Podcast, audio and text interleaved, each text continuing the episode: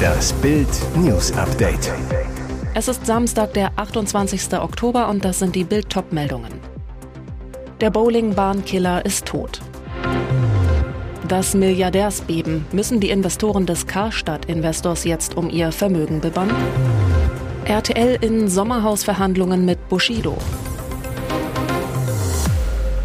Aufatmen in Lewiston im US-Bundesstaat Maine. Der Armeereservist, der 18 Menschen ermordet hat, ist tot. Er starb durch einen Kopfschuss. Offenbar hat er sich selbst das Leben genommen. Das berichtet CNN.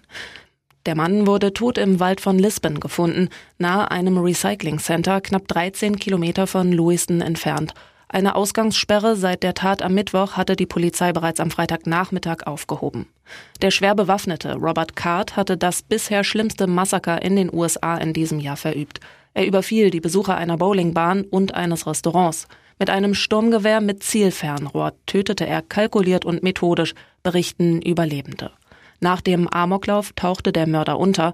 400 Polizisten suchten ihn.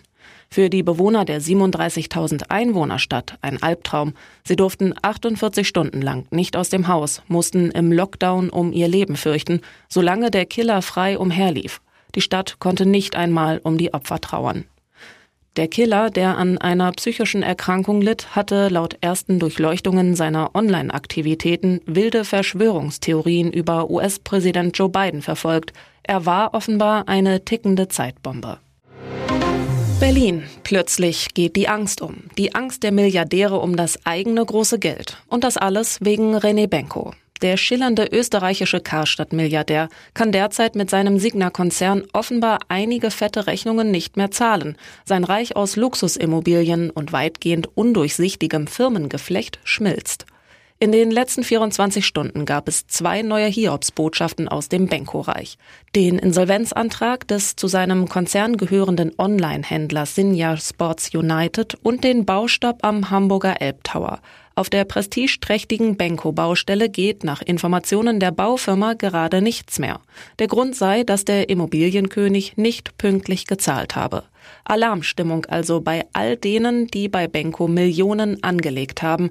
Wer sich bisher nur allzu gern mit dem Ösi Immobilienkönig zeigte, reagiert auf Bildanfrage plötzlich schmallippig. Und Benko, der Karstadt-Milliardär, ließ eine Bildanfrage unbeantwortet. Wie Bild erfuhr, bereitet eine kleine Gruppe prominenter deutscher Benko-Investoren gerade rechtliche Schritte gegen den Österreicher vor. Das Benko-Beben. Es hat zahlreiche namhafte Superreiche und Politiker erfasst, unter anderem Roland Berger, Deutschlands bekanntester Unternehmensberater, sitzt im Signa Beirat und hält 1,64 Prozent an Benkos Firma Signa Prime. Die will Berger jetzt loswerden. Er bestätigte dem Handelsblatt, dass er seine Verkaufsoption gezogen habe. Wer noch betroffen ist, das lesen Sie bei Bild.de. Woran der TV-Coup noch scheitern könnte. RTL in Sommerhausverhandlungen mit Bushido. Was wie ein Scherz klang, wird jetzt anscheinend echt konkret. Es wäre eine echte Reality-Sensation. Zieht Rapper Bushido bald ins Sommerhaus der Stars ein? Bild erfuhr exklusiv, es soll tatsächlich Verhandlungen mit dem Musiker geben. Die Trash-WG und mittendrin der Superstar, da scharren die Tiere auf dem Bauernhof in Bocholt, wo die Show gedreht wird, doch schon mit den Hufen. Bushido verriet kürzlich selbst, dass er riesiger Fan der Krawallsendung ist, jede Staffel verfolgt und jede aktuelle Episode aus seiner Wahlheimat Dubai einschaltet. Und er bewarb sich gleich mal öffentlich via Radiointerview. Ihr seht hier gerade vor euch den allergrößten Sommerhaus der Stars-Fan sitzen. Ich schwöre auf meine Mutter, ich will da unbedingt rein. Aber darf er auch rein? Nach Bildinfos unbedingt. Die Sommerhausmacher sollen mit dem Rapstar in Kontakt für die kommende Staffel 2024 stehen.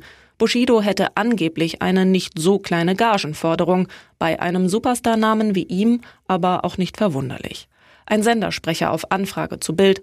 Wir beteiligen uns nicht an Spekulationen, müssen aber zugeben, das hat seinen Reiz. Woran der Bushido-Coup noch scheitern könnte? Laut Bildinfos soll Gattin Anna Maria Fascischi nur bedingt Lust haben, ein Bett im Gemischt-Schlafsaal zu beziehen. Und Bushido weiß, das Sommerhaus ist ein Pärchenformat, heißt, nur wenn Anna Maria ihr Go gibt, darf auch er einziehen. Und jetzt weitere wichtige Meldungen des Tages vom Bild Newsdesk.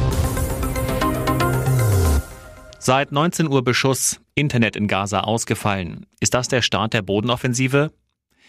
Die israelische Luftwaffe fliegt seit dem Abend verstärkt Einsätze im Gazastreifen. Gleichzeitig kündigte ein Armeesprecher eine Ausweitung der Bodentruppenoperationen an. Fotos zeigen Explosionen, insbesondere in Gaza-Stadt. Dichter Qualm steht über den Gebäuden, rot flackernd im Feuerschein der Angriffe. Das Internet und Telefon im Gazastreifen sollen Berichten zufolge ausgefallen sein. Zuvor hatte das israelische Militär den Bewohnern von Gaza-Stadt mitgeteilt, sie sollten sich nach Süden bewegen. In den vergangenen Tagen gab es einzelne zeitlich eng begrenzte Vorstöße der Bodentruppen, zuletzt am Mittwochabend. Das Ziel, eine Schneise in die Verteidigungsanlagen der Hamas zu schlagen, um bei Beginn der Großoffensive schnell und sicher vordringen zu können. Gegenwärtig schießt die israelische Artillerie auf Ziele im nördlichen Gazastreifen. Wir werden weiterhin Luftangriffe in Gaza und der Umgebung ausführen, so der Armeesprecher weiter in seiner Fernsehansprache. Es würden vermehrt unterirdische Ziele und terroristische Infrastruktur angegriffen. Der Hass wird immer klarer. Fridays for Future-Ikone Greta Thunberg posiert mit Hamas-Propaganda. Geht's Fridays for Future-Gründerin Greta Thunberg wirklich noch ums Klima? Seit Wochen zeigt Greta, auf welcher Seite sie steht, der der Hamas-Terroristen. Auch am Freitag legte sie nach, teilte auf X, ehemals Twitter und Instagram ein Foto vom Freitagsschulstreik vor dem schwedischen Parlament in Stockholm. Mit Klimaschutz hat der Protest aber offenbar inzwischen deutlich weniger gemein als mit Hamas-Propaganda. Thünberg selbst hat ein Plakat mit der Aufschrift Justice for Palestine, zu Deutsch Gerechtigkeit für Palästina in die Kamera, was auch als Rachewunsch gewertet werden kann. Justizminister Marco Buschmann teilte auf X einen Beitrag des Autors und Bloggers Sascha Lobo, der schreibt, Fridays for Future International ist unter Greta Thunberg tragischerweise dabei, zu einer antisemitischen Bewegung zu werden. Und er warnte vor einer weiteren Eskalation des Judenhasses in der Bewegung. Buschmann schrieb dazu, Antisemitismus darf nirgendwo Platz haben, auch nicht in der Klimaschutzbewegung.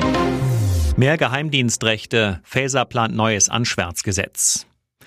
Eigentlich müsste sie mit ihren Beamten Tag und Nacht daran arbeiten, die groß versprochene Abschiebeoffensive für abgelehnte Asylbewerber endlich in Gang zu bringen.